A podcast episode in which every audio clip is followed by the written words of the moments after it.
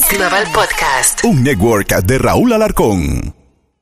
La primavera llegó y eso significa limpieza a tope. Ya sea que necesites comprar cositas de limpieza o cambiar tu ropa de invierno por ropa fresca, asegúrate de usar iBora para recuperar dinero por cada compra. Ahora mismo iBora ofrece a nuestros oyentes 5 dólares solo por descargar usando el código La Música cuando te registras. Simplemente ve al App Store o Google Play Store y descarga la aplicación gratuita de iBora para empezar a ganar reembolsos. Usa el código La Música. Eso es I-B-O-T-T-A en Google Play o App Store y usa el código La Música. La primavera llegó y eso significa limpieza a tope. Ya sea que necesites comprar cositas de limpieza o cambiar tu ropa de invierno por ropa fresca, asegúrate de usar iBora para recuperar dinero por cada compra. Ahora mismo iBora ofrece a nuestros oyentes 5 dólares solo por descargar usando el código La Música cuando te registras. Simplemente ve al App Store o Google Play Store y descarga la aplicación gratuita de iBora para empezar a ganar reembolsos. Usa el código La Música. Eso es I-B-O-T-T-A en Google Play o App Store y usa el código La Música. Se tenía que decir. Se tenía que decir. El podcast. Se tenía que decir. Con el terrible. Hola, soy tu amigo el Terry y este es un episodio más de mi podcast Se tenía que decir con el Terry. Bueno, y aquí el día de hoy estoy muy complacido por hablar con uno de los mejores geopolíticos del mundo para entender lo que está pasando en el planeta y lo que se avecina con lo que se llama la desdolarización del mundo. Él es el doctor Alfredo Jalife. Bien, eh, primero que nada, felicidades. Usted ha sido reconocido como el tercer mejor geopolítico en el planeta. ¿Cómo se siente al respecto, doctor Jalife? bueno, pues realmente fue inesperado. Eh, ya me habían nombrado, lo tengo que reconocer, porque eh, eh, es el primero, que es Thierry Meissan, es un francés, como el mejor geopolítico de Latinoamérica. Pero yo creí que era por amistad más que por pues algo así. Bueno, tampoco me voy a tirar al suelo, ¿no? Pero sí, no soy de... Lo que pasa es que nadie hace geopolítica en Latinoamérica. Entonces, pero ya ser en el mundo es así me, me sorprendió porque si vemos bien la, lista de los otros siete que, que vienen, pues por ejemplo está Pepe Escobar, que es brasileño, desde primer nivel. Hay uno que no viene, que a mi juicio debería estar, que es John Mearsheimer, es de la Universidad de Chicago. Y, me, me, llamó la atención, no sé en qué criterios se basaron, pero de todas maneras, pues, eh, eh, como decimos, ¿no? Es mejor que lo premien a uno a que lo insulten. Claro que sí. Bueno, pues vamos a meternos en la materia eh, de lo que está sucediendo en el mundo. A raíz de la guerra que, que estamos viviendo en Ucrania, con, con, Rusia invadiendo este país, se, están pasando muchas cosas en el planeta. Una de estas cosas es de que Estados Unidos, muchos expertos dicen, analistas políticos, señor Alfredo, que Estados Unidos está perdiendo su hegemonía porque eh, Rusia y China ya no van a usar el dólar para hacer transacciones internacionales. ¿Qué está pasando? Arabia Saudita ya no va a tomar dólares para, para, para vender el petróleo, lo que se llamaba el petrodólar.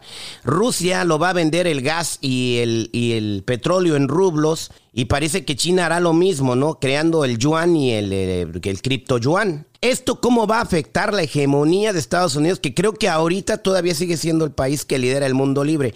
¿Esto podrá cambiar pronto respecto a su perspectiva, doctor Galife? Bueno, aquí, eh, eh, aquí siempre hay que tener escenarios. está el inmediato, el corto, el mediano y el largo plazo.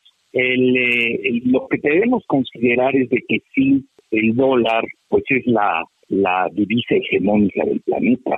Incluso los chinos tienen un término que se llama el bono hegemónico, donde Estados Unidos prácticamente nada más por manejar el dólar se lleva el 10% del PIB global. Estamos hablando que el PIB global son 95 millones de millones de dólares o trillones en anglosajón, muy mal traducidos en billones en español, que además los vamos a tener, no sé por qué mal traducimos. El, eh, pues estamos hablando de, de una fortuna, 9.5 millones de millones de dólares y además eh, eh, pues representan casi la mitad del Producto Interno Bruto de Estados Unidos. Eh, pero todavía Estados Unidos tiene tres instrumentos en el que dominan el mundo financiero. El, el dólar, que todavía no tiene competidor, eso hay que decirlo abiertamente. Es más, paradójicamente, el mayor competidor del dólar es el euro, curiosamente Todavía el yuan no brilla en el horizonte, que es la divisa china, y el rublo nunca ha sido, Rusia nunca ha tenido, no ha sido nunca una potencia financierista, eh, a mi juicio lo han descuidado, bueno, ese es por ahí el dólar, eh, el dólar maneja, hay muchas cifras, yo que reviso mucho la bibliografía, eh, he visto desde 60% hasta 45% que se maneja el dólar en las transacciones internacionales, lo cual es demasiado. Luego vendría el, euro, que andaría entre 35 y 40%, dependiendo qué estadística se maneja. Y luego muy abajo vendría el yuan chino, que todavía no se internacionaliza, lo cual es una aberración porque al final del día la divisa de un país debe reflejar su Producto Interno Bruto, si es que somos técnicamente clásicos. Y eso nos ha dado precisamente a que Estados Unidos, por haber ganado la Segunda Guerra Mundial, haber ganado la Guerra Fría, eh, pues naturalmente pues impuso su modelo hegemónico. Ahora bien, eso es lo que está en juego en Ucrania. En Ucrania lo peor es eh, intentar ver quién va a ganar en el campo de batalla. Eso va más allá. Eso se conoce en física como una singularidad. Es decir, es un evento local que tiene una repercusión en los cuatro rincones del planeta. ¿Y ahora qué estamos viendo? Bueno, hoy, por ejemplo, noticia de hoy, que ya en Rusia eh, los chinos están cambiando yuanes por rublos. Bueno, eso ya apuntarlo al rublo.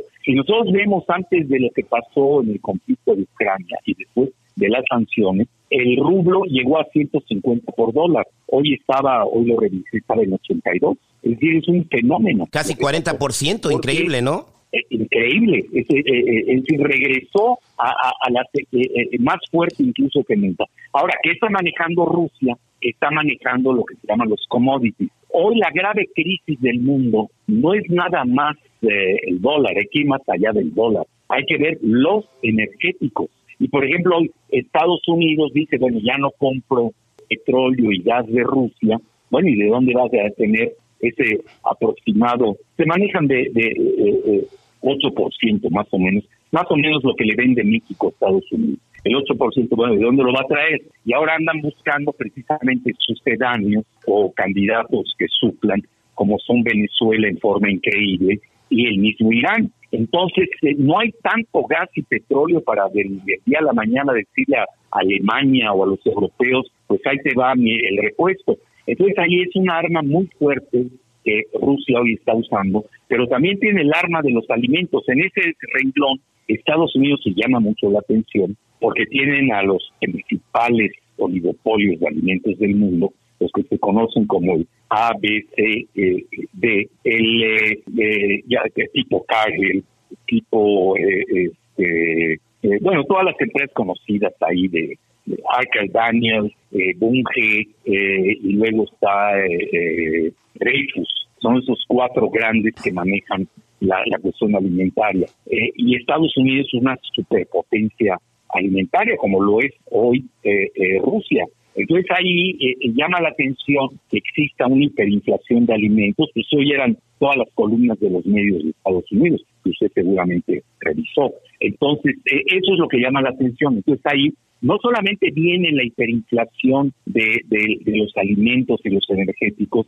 sino también de las materias primas, donde Rusia tiene eh, eh, grandes, eh, sobre todo en los que se llaman tierras raras, etcétera. Eso es lo que hay que ver. Entonces, y como Rusia apostó a ligar su rublo al, bueno, en estos momentos podemos llamarle el rublo, ¿no? debido a que lo ligan a, su producción de petróleo, también ya hicieron otra jugada muy espectacular a nivel de los commodities, de las materias primas, donde están ligando el rublo al patrón oro, es decir, están creando un patrón oro de facto. Vea, yo en resumen, para que el, en su radio escuchas más o menos eh, compartamos con ellos esta idea, que es una hipótesis que se está dando, Ayer me dio eh, mucho placer ver de que los alemanes están adoptando esa tesis de un servidor, donde ya se habla de un nuevo mundo regional bipolar. Es decir, hoy estamos viendo, desgraciadamente se está fracturando el planeta, ya se está fracturando en Kiev. Kiev es el nuevo muro de Berlín y lo que estamos viendo es un eje es Estados Unidos, la OTAN y la Unión Europea, donde realmente la OTAN pues eh, la controla totalmente Estados Unidos para no estar perdiendo el tiempo. Y la Unión Europea como que ha seguido la tónica de la OTAN y de Estados Unidos, frente a otro eje que sería, es de facto, el de Rusia y China, y que curiosamente se está sumando a él, lo vimos en la votación de la cuestión de la Comisión de los Derechos Humanos, también en la ONU, que se va a fracturar, es decir, mañana Rusia y sus aliados en el mundo van a decir, pues ya no queremos saber nada de una ONU que está dominando Estados Unidos. Eh, entonces, eh, eh, a la que se pueden agregar India, que no es cosa fácil, India, India estamos hablando de 1.300 mm, millones. Oiga, doctor Jalife, un paréntesis. Estamos hablando... Un paréntesis, yo pensaba que, que India sería una aliada de Estados Unidos en Asia, entonces no va a ser. No, bueno, trataron de meterla al Quad, a lo que se llama el cuadrilátero, que, es una óptica anglosajona. Lo que pasa es que hay que conocer la India. Yo he viajado mucho a la India, por lo menos que, conozco bien la religión hindú. Entonces, la India quiso ser neutral, es decir, no se quiso meter en el problema de Ucrania. ¿Por qué? Porque la India tiene excelentes relaciones con Rusia. Esa parte no hay que perderla. ¿A qué nivel? Pues prácticamente todo su su, eh, su armamentario militar depende mucho de, Rusia, pues no se van a quedar a la deriva, independientemente de que tengan contenciosos con China. Eso no es lineal. Aquí estamos hablando de una hipercomplejidad de varios niveles. Entonces, ahí es donde Estados Unidos quizás apretó demasiado las tuercas con, eh, eh, con la India y la India está que, pues, no, ellos no, no jalan, incluso se abstuvieron en el voto de, de de ayer, no sé cuándo fue de la ONU, eh, y, estamos viendo que también Irán está jalando con, con Rusia y con China. Pues estamos viendo un eje euroasiático. No hay que perder de vista que hay 1.800 millones de musulmanes en el mundo de los que no se hablan. Son 57 países y se están acercando mucho con China. Estamos ante la configuración de un nuevo orden mundial. La parte del dólar es uno de sus rubros. Es decir, no es nada más lo militar, Estamos hablando de cuestión de misiles, estamos de, de, eh, eh, ¿cómo se llaman? Los ciclos hipermisiles de, de, que tienen cinco veces la velocidad del sonido. Estamos hablando de cuestión alimentaria. Estamos ante un... Ya lo que, eh, lo que dicen los grandes autores hoy, los clásicos de hoy, tipo eh, Vladimir de Rusia, tipo Alastair Crook de, de Gran Bretaña, dicen, esto se vive una vez en un. Y eso es lo que estamos viviendo hoy. Estamos ante un evento único que se está desplegando y por lo que veo, esa es mi, opinión, sí estamos ante una fractura del planeta en dos bloques. Ahora, si me pregunte México dónde está. Eh, esa muy, muy buena. Eso se lo iba a preguntar yo.